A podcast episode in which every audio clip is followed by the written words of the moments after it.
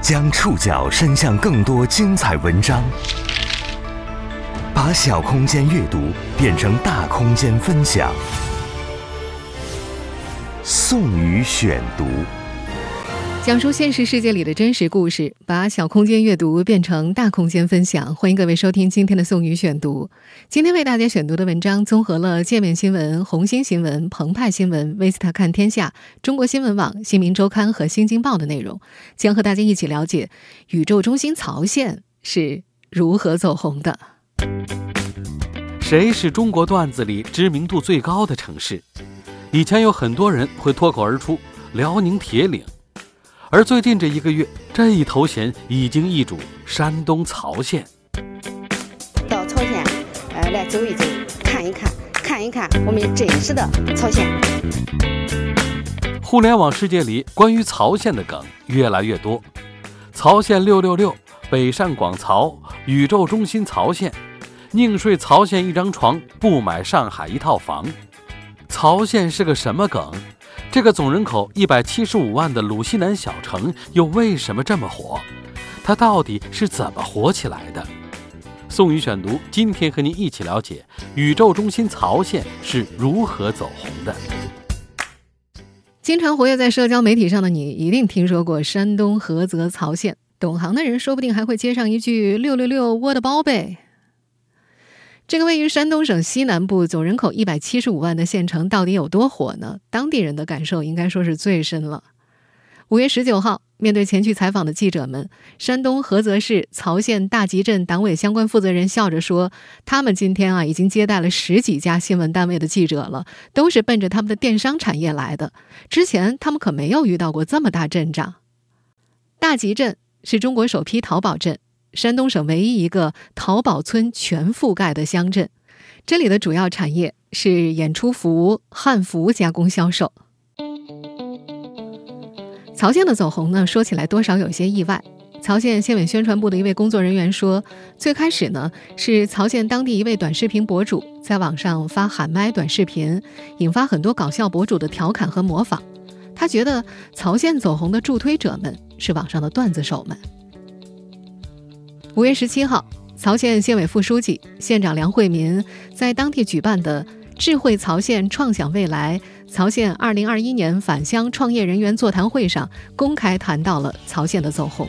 关于曹县的点击量非常大，啊，有正面宣传，也有哗众取宠的，甚至出现了北上广曹。啊，当然，这是网络上的调侃。大家非常关心来自家乡的信息，关注家乡的发展。家乡确实变化大，啊，甚至变化的让大家有点不可相信。梁惠民的表态将公众对这座北方县城的关注度推到高点。最近，梁惠民频繁接受多家媒体采访。五月十九号，他在接受《齐鲁晚报》旗下果然视频采访时说：“一个小县城要正确对待被调侃这件事。”反映这些留言，我觉得也没有多大的恶意。而对于一个被调侃的，呃，这个县城来说，县来说，就是要正确的对待这个事儿。呃，正面的对曹县，对我们的曹县一些比较国字号名片，呃，大家的给予很好的宣传。这位县长还在接受《新京报》和澎湃新闻采访的时候都提到，他们县里呢也正在思考如何延续公众对于曹县的关注度。让曹县的各项产业都能插上互联网的翅膀。说你最近是不是很郁闷？我说我没有呀，我很开心。这说明大家如果是说真正调侃，那说明曹县是值得大家调侃。为什么不调侃其他的地方呢？一个全国那么多县，来偏偏是看上曹县，这说明曹县有看的地方。我们深深知道，不论是我们的经济总量，还是我们的城市管理的这个精细度，呃，还是我们的社会事业，都跟北上广没办法是相比的。我们的不光是没法相比，差距也是非常大，这是我们努力前进的动力。近期，这座鲁西南县城已经开始计划根据产业发展的需要做专项推介了。曹县人想抓住这波意外走红给他们带来的红利。我们正在思考，就如何下一步来持续，呃，让曹县能受到我们大家的关注，呃，给我们做好宣传，来拉动推动我们当地经济的发展。曹县最近特别火，火归火，很多玩着曹县梗的青年却没弄明白它为什么会火，万恶之源在哪儿？曹县真的只活在段子里吗？宋宇选读继续为你讲述宇宙中心曹县是如何走红的。曹县的出圈离不开一位名叫大硕的短视频博主。在他的很多的喊麦视频当中，这位短视频博主时常以土味吆喝的方式喊出这么一句口号：“山东喝的早县，牛六六六，我的宝贝来吧，我的小宝贝曹县欢迎你的到来。山东喝的早县，牛六六六，我的宝贝大硕，原名孙硕，这个1998年出生在曹县青固集镇的青年，十几岁就辍学外出打工。短视频大潮兴起之后，他加入了短视频创作大军，以创作搞笑段子和减肥视频为主。早在2018年前后，他就在自己的喊麦视频里经常使用这句带着脏字儿的口号。好几年前这个梗就有了，没有火的这么厉害，就是直到今年嘛，今年就开始火的比较厉害起来了。不过那个时候，他的这句口号并不被曹县当地人待见。在某家问答网站上，曹县人如何看待大硕这个问题下，不乏有用“扮丑”“丢脸”来形容他的当地人。一位在外上学的山东籍大学生回答说：“听到舍友含笑对他喊着‘山东菏泽曹县牛逼六六六，我的宝贝’，就觉得那眼神里透着一股贱嗖嗖的味道。”在那则回答里，这位大学生还说，这句口号让他听来很不舒服。他觉得山东很多对外文化形象本来就挺土的。这个梗越出圈的话，越是会把这种印象锤死。那时对此忧心忡忡，甚至表示愤怒的不只有曹县人，还有更大范围的菏泽人、山东人，甚至有愤怒的山东老乡直接在《菏泽日报》的推文下留言，呼吁要封杀他。今年五月份，在曹县火出圈之后。曹县县委宣传部工作人员张华在接受澎湃新闻采访时提到，因为接到当地网友投诉，早在2018年前后，当地宣传部门就曾经约谈过孙硕，希望他在视频创作的过程当中不要使用低俗语言。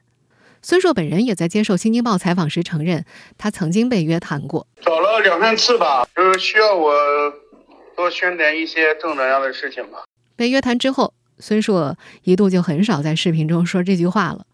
但这句土味口号毕竟是曾经给他带来过流量的。去年七月份，孙硕在抖音开通账号的时候，就特地在备注当中写道：“山东六六六，我的宝贝创始人。”今年三月份，他在视频录制的时候又把这句口号加上了。他自称当时觉着比较好玩，也没想太多，没有刻意的去宣做这些东西，没有刻意的去宣传这些东西。没想到这些视频发布之后，引发众多短视频创作者的嘲讽和跟风模仿。再接下来，段子手们和一众模仿者们将创作重点转向了对曹县的调侃，不明真相的网友们也加入其中。请在抖音上，如今“曹县”这个关键词的播放量就已经超过了九点七亿次。前两天，微博的阅读量也超过了五亿次。接下来，就让我们从宏观到微观，为大家简单总结一下由段子手们集体创作的关于曹县的各种段子。特别声明：以下内容全部来自段子。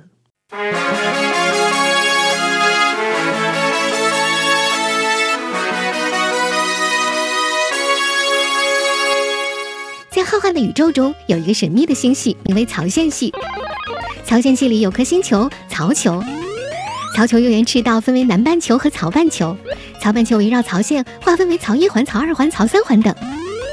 这一切的中心就是曹县，宇宙的中心，世界的原点。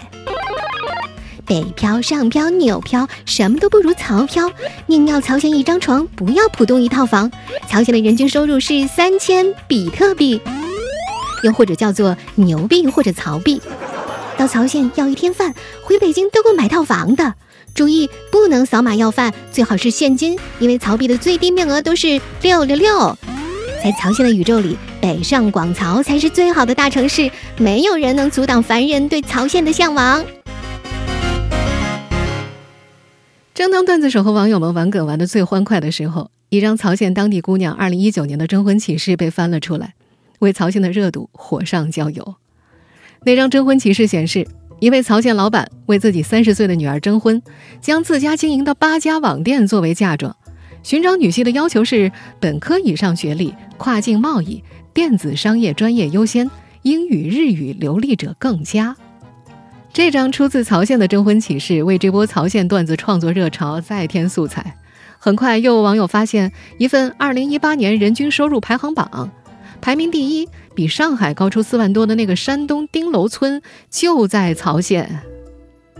网友们的创作欲望愈发刹不住车了，新一轮曹县梗。反而在文学大赏开始了，有人戏谑：“山东不能没有曹县，就像西方不能没有耶路撒冷。”还有人调侃：“哎，我常常因为自己不是曹县人而感到自卑。”更有人感慨：“咱们啥时候去曹县旅游见见世面吧？”当然，热衷于玩梗的网友们也不会真把曹县当成人均富豪的地方。这些层出不穷的曹县梗里，充满小县城和北上广之间强烈的错位感。这或许是曹县被互联网选中的一个重要原因。当代年轻人吧，总是一边受着北上广等大城市的折磨，一边又嘴硬说着北上广有什么了不起的。毕竟，大城市有大城市的好处，大城市也有大城市无穷的生活压力。我们也就只能在段子里收获一种消解大城市霸权的快乐了。从四月中旬到五月中旬，网友们围绕曹县进行各种或调侃、或消遣、或跟风的集体创作，曹县就这样莫名其妙地出圈了。曹县走红之后，抖音的相关负责人在接受澎湃新闻采访时说：“他们查过这波关于曹县的集体创作背后没有策划，完全是网友的自发行为。”曹县官方的主管部门也很快发现了这一趋势。曹县县委宣传部的工作人员张华说：“当地第一时间约谈了孙硕。”还是希望他能在网上传播正能量，不要说低俗语言。被约谈之后，孙硕本人在网上消停了一段时间，但是关于曹县的调侃并没有停止。到了五月十七号上午，曹县举办“智慧曹县，创想未来”曹县二零二一年返乡创业人员座谈会，县长梁惠明在发言当中对曹县在网上引发的关注做出了正式的回应。他还希望大家到曹县去走一走。看一看，我们在前面也说了，梁惠明在回应当中的开放态度，让公众对于曹县的印象加分不少。曹县成为全网热议的网红城市，有很多意外和偶然因素，它和年轻一辈热衷造梗、乐于消解大城市霸权有关，也和曹县当地政府的乐于抓住机遇的开放态度有关。那么，抛开段子中的曹县，真实的曹县到底是怎样一番样貌？宋宇选读继续播出：宇宙中心曹县是如何走红的？也许正在听节目的你，这两天已经玩过或者听说过曹县梗，那么你对于曹县本身又了解多少呢？深挖曹县的家底，我们可以发现，这座鲁西南县城的意外走红，并不全是网络狂欢。所谓“宇宙中心说”，当然只是网友的调侃，但就县域经济发展而言，当地的实力倒也是不俗的。曹县古称北博、曹州，位于山东省西南部，地处鲁苏豫皖四省八县交界处。这里历史悠久，明代就开始设县。要知道，就在二十年前，曹县的人均 GDP 还位于山东省倒数第一。是当地的扶贫攻坚重点扶植对象，很多村子都是村里没路灯、错落变土房的鬼村，绝大多数人只能背井离乡去讨生活。资料显示，曹县是山东劳动力资源第一大县，在过去，这里的农民主要依赖外出打工作为收入来源。曹县大集镇的孙庄村一度被称作“三多村”，哪三多呢？光棍多、老人多、留守儿童多。但到了二零二零年，曹县就实现地区生产总值四百六十三点八二亿，位列菏泽全市第一位，完成进出口总额八十五点六亿元，全市第二，其中出口八十二点三六亿，全市第一位。曹县二零二零年度的人均 GDP 更是超过了三点二万，无论是经济总量还是人均收入，曹县都是名副其实的菏泽担当。在全国多个百强县排行榜当中，我们也都能看到曹县的身影。比方说，二零二一年中国县域网络购买力百强榜有它；全国县域网络零售额百强榜也有它，淘宝村百强榜榜单上，曹县更是高居全国第二位。从重点扶贫对象到地区生产总值全市第一位，曹县的蜕变正是从二十年前一点一点开始的。曹县是中国著名的泡桐之乡，桐木成材期短，轻质耐潮，不适合做家具，却是制作棺材的首选。我们前面也提到了，曹县2020年的出口额有82.36亿，全菏泽市第一位，而这其中大部分份额呢都是棺材生意贡献的。曹县县长梁惠明在接受媒体采访时也证实，日本百分之九十的棺材都来自于曹县。比较关注的就是日本市场这个棺木，确实是占到日本市场的百分之九十。从上世纪八十年代开始，随着日本低生育率。人口老龄化、劳动力老化现象日趋严重，日本国内劳动力成本上升，劳动密集型的加工业难以为继，加快向海外转移。大概在两千年左右，有桐木资源的曹县瞄准了这一市场。日本的丧葬习俗是要连人带棺材一起火化的。他们要求的棺木呢，需要轻便易燃，要严丝合缝，不能够发出一点声响，还要棺木带有樱花等日本文化符号。这些要求对于曹县人来说都不是问题。当地有最适合做棺材的木材，也就是我们前面所说的桐木，有明清流传下来的非遗木雕技艺，以及最最便宜的人工。这一切完美组合，让曹县出口的棺材成了物美价廉的代名词。以前啊，在日本买一口桐木棺材要两百万日元，也就是大约近十二万人民币，而曹县出口的棺材呢，最便宜的只要两百块人民币，两百块和十二万，这么大的价差，当然会有源源不断的订单了。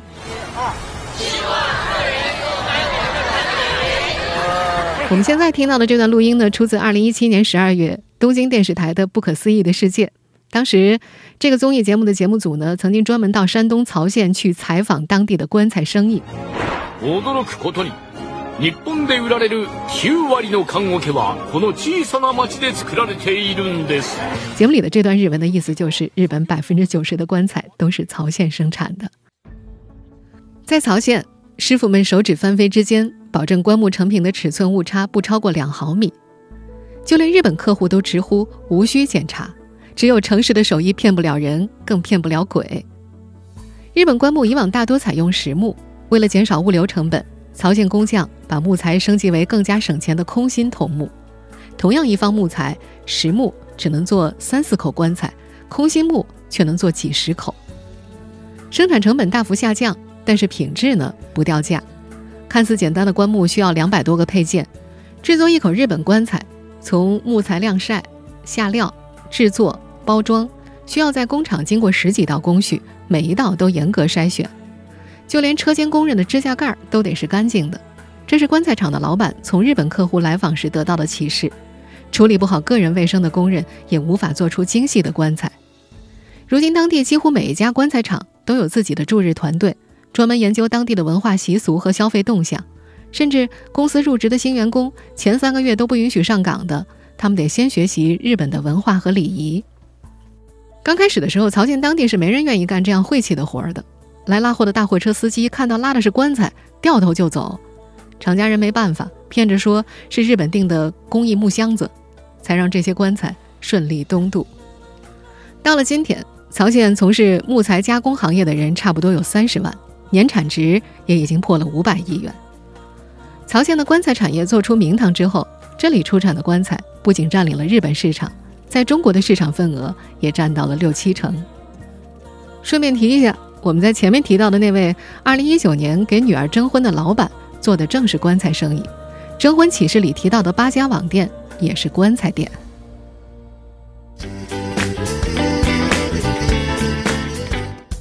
基于棺材产业和墓葬行业的发展，寿衣产业也逐渐在曹县诞生。由此延伸出的戏服加工业，为曹县提供了新的发展机遇。而近些年汉服热在年轻人中席卷之后，曹县也再度抓住风口，成为国内汉服第一线。宋宇选读继续播出：宇宙中心曹县是如何走红的？曹县大集镇在十年前就奠定了坚实的寿衣和戏服基础。多年来，这里一直是国内主要的寿衣集散地和演出服的加工基地。二零零九年左右，曹县发展搭上了电商经济崛起的快车。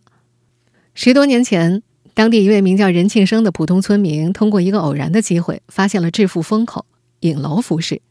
他借钱买了电脑，开了淘宝店。在经历几个月完全没有生意的冷淡期之后，任庆生的网店终于卖出了三十六套服饰，挣了六百块。他的成功吸引了周围村民的效仿，村里的网店数量迅速增加，村民的口袋也渐渐鼓了起来。如今，丁楼村已经形成了设计、生产、销售等完整的产业链，演出服、汉服、运动装，只要市场上有的服装，村里都能找到。村子里百分之九十以上的村民都是从事电商产业的。仅2016年六一期间，丁楼村所在的大集镇儿童表演服饰的销售额就突破了十二个亿。如今在丁楼村担任村支书的任庆生说，2020年丁楼村被评为最美淘宝村，此前这个村子已经连续八年被评为中国淘宝村了。也因为有了丁楼村、大集镇这样的村镇，曹县早就成为了全国最大的影视服饰生产基地。这里生产的影视服饰。占据了淘宝表演服饰产品百分之七十的网络销售额。就说去年双十一第一天吧，他们的电商销售额就超过了十六亿。曹县的普通老百姓当然也早就尝到了电商产业的甜头。丁楼村所在的大集镇总共有一点八万个淘宝店，全镇百分之八十的镇民都在从事演出服饰加工及上下游行业。二零一九年，这里的电商年产值近七十亿。大集镇党委相关负责人笑称，他们镇上有三多：小汽车多，饭馆多，村民文娱活动多。甚至当地年轻人结婚最受欢迎的彩礼和嫁妆，不是车子和房子，而是网店。不过，曹县人并没有满足于影视服饰这一单一业务。二零一九年的时候，他们很快又发现了汉服这一风口。凭借在寿衣、戏服制作等方面的工艺和产业链优势，曹县人很快就实现了转型。根据二零一九年汉服产业报道，下沉的消费者市场蕴含着汉服市场巨大潜力。选择一百块到三百块价格的汉服的同袍占比是最高的，达到百分之四十一点七八。而这一价位的汉服大多都来自曹县大集镇。不过，关于曹县汉服，当然不全是溢美之词。同样在二零一九年，曹县汉服也曾经因为山寨、抄袭设计等问题，被原设计者告上法庭。虽然当地逐渐开启了从山寨到原创的逆袭之路，但是在汉服圈里的很多人心里，曹县汉服依然是廉价和山寨的代表。曹县人特别期望，这波曹县的走红能够让当地日渐成熟的汉服产业迎来逆袭的机会。目前，曹县大约有汉服及上下游相关企业两千多家，原创汉服加工企业超过六百家。二零一九年。全县汉服电商销售额将近十九亿元。在曹县当地人看来，曹县的蜕变都是拥抱互联网、拥抱电商的结果。曹县县长梁惠明在接受媒体采访时提到，现在曹县的电商行业发展比较强，有三十万人参与电商产业，他们乐于抓住这波互联网红利，让当地的电商产业得到更加长远的发展。我觉得曹县火，曹县被关注，这不是偶然，我觉得是必然。我们也在思考，为什么是这样子？我们的演出服也是全国最大的演出服基地，也是我们全国第二超大淘宝村集群。呃，曹县也是网络销售北强县之一。我们的跨境电商，呃，两个总部都是在曹县，咱全国县级也是唯有的，所以跨境电商在曹县。也是有几百家，也是做的是比较好的。官方数据显示，曹县现在有一个省级电商特色小镇，两个省级众创空间，四大产业集群，淘宝村有一百五十一个，淘宝镇十七个。这里是全国第二超大型淘宝村集群，中国最大的演出服装产业集群，还曾被授予中国十大电商发展典型激励县、国家级电子商务进农村综合示范县。全国全网销售百强县等称号。从一句莫名其妙的口号，到全网段子手的集体创作，再到当地官方的开放接招，曹县在这个五月彻彻底底的火了。和任何一个互联网热梗一样，曹县是不可能火太久的。但比起之前那些红得莫名其妙的互联网前辈梗们来说，曹县有个优势，那就是他做好了准备。作为一个小县城，他的确有值得大书特书的地方。如果没有从寿衣到汉服的魔幻转型，如果没有日本人棺材供应商的魔幻身份，这两天也不会有那么多在段子之外去认真分析曹县为什么那么牛的报道。也不会有我们今天这档节目。能不能把偶然被选中变成主动的地方宣传，当然要看曹县自己的本事，而这些就不在那些热衷玩梗的网友们的关心范围里了。那么，问一下正在收听节目的你，你是玩梗达人，还是真正关心一座小县城为什么崛起呢？